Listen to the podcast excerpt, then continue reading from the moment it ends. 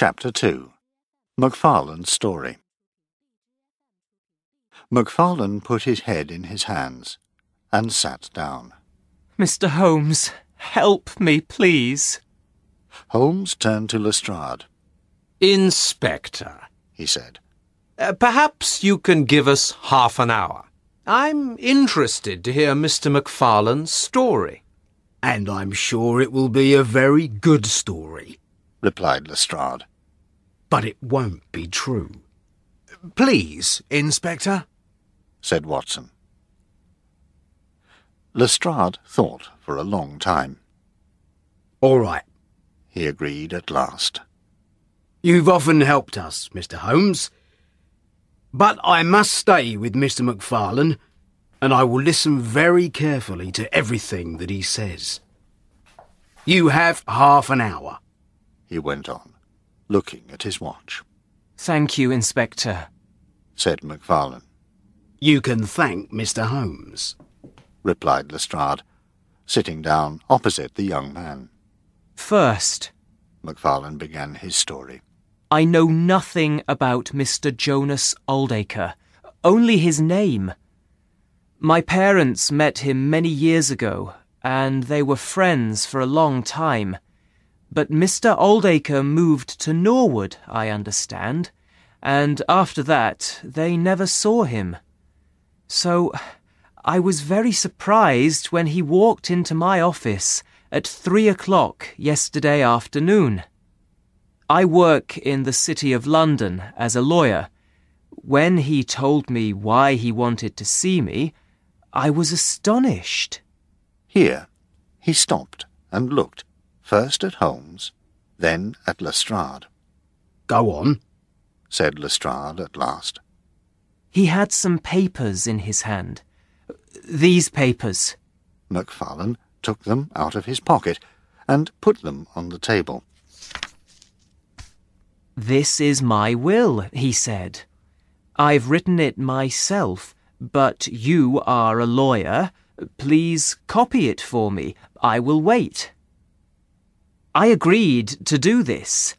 I started to copy the will, but was very surprised when I read that he wanted to leave everything to me. Mr. Oldacre was a strange little man with very white hair and grey eyes. When I looked at him, I saw that he found my surprise very funny. He laughed and told me that he was unmarried and had no children. He knew my mother and father when he was a young man and wanted to help me to make my way in the world because I was their son. I didn't know what to say but I thanked him warmly and finished the will. Here it is. Macfarlane showed Holmes a blue piece of paper. Mr. Oldacre then asked me to go to his house at Norwood yesterday evening because he had more papers there that I needed to see.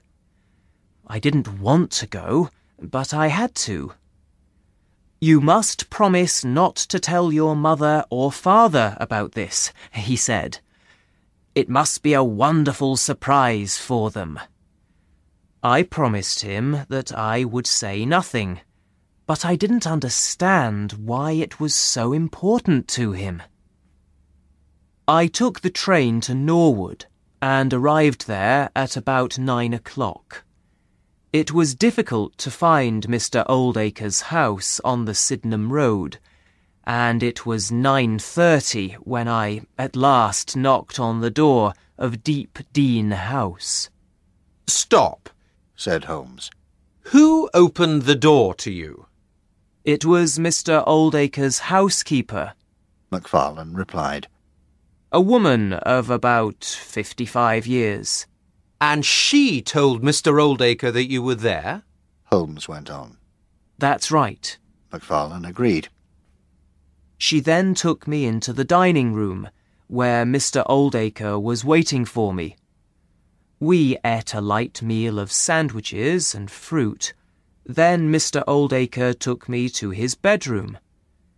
There was a safe in the corner of the room, and Mr. Oldacre opened it and took out a lot of papers.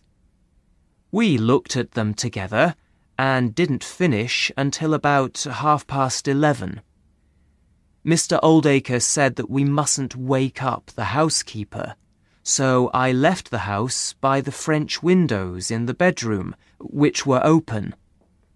I couldn't find my walking stick, but Mr. Oldacre said that he would give it back to me next time. I hope you will come back often, he said. When I left, Mr. Oldacre was in his bedroom and the safe was open. His papers were on the table. It was too late for me to go back to my father's house at Blackheath, so I went to a hotel called the Anerley Arms in Norwood and spent the night there. I knew nothing more about Mr. Oldacre until I read the story in the newspaper this morning. And everything that I've told you is true. Lestrade looked at Holmes. Any more questions? Possibly. said Holmes. But first, I must go to Blackheath. You mean Norwood? said Lestrade. Perhaps. replied Holmes with a strange smile. The inspector didn't understand, but said nothing, Mr. MacFarlane, said one of the other policemen who was waiting at the door.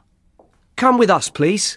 MacFarlane stood up, and the two policemen took him down the stairs and out into Baker Street. Lestrade stayed in the room with Holmes and Watson. Holmes looked at MacFarlane's papers, which were still on the table. Interesting. He said, Mr. Oldacre's writing is very easy to read in some places, but very difficult to read in others. And here it's impossible. Can you read this, Watson? Watson agreed that it was impossible to read. And why is that? asked Holmes. I've no idea. Watson replied, Is this important, Mr. Holmes? asked Lestrade, Possibly. said Holmes. Mr. Oldacre wrote his will on a train. We can read everything that he wrote when the train was at a station, but it's impossible to read what he wrote when the train was moving. Mr. Oldacre spent the journey writing his will, so his train was an express which stopped only once between Norwood and London Bridge. Very interesting, Mr. Holmes. Said Lestrade. But I have a murderer to see. I must go. Goodbye, Mr. Holmes. Dr. Watson. Goodbye, Inspector. said Holmes with a smile.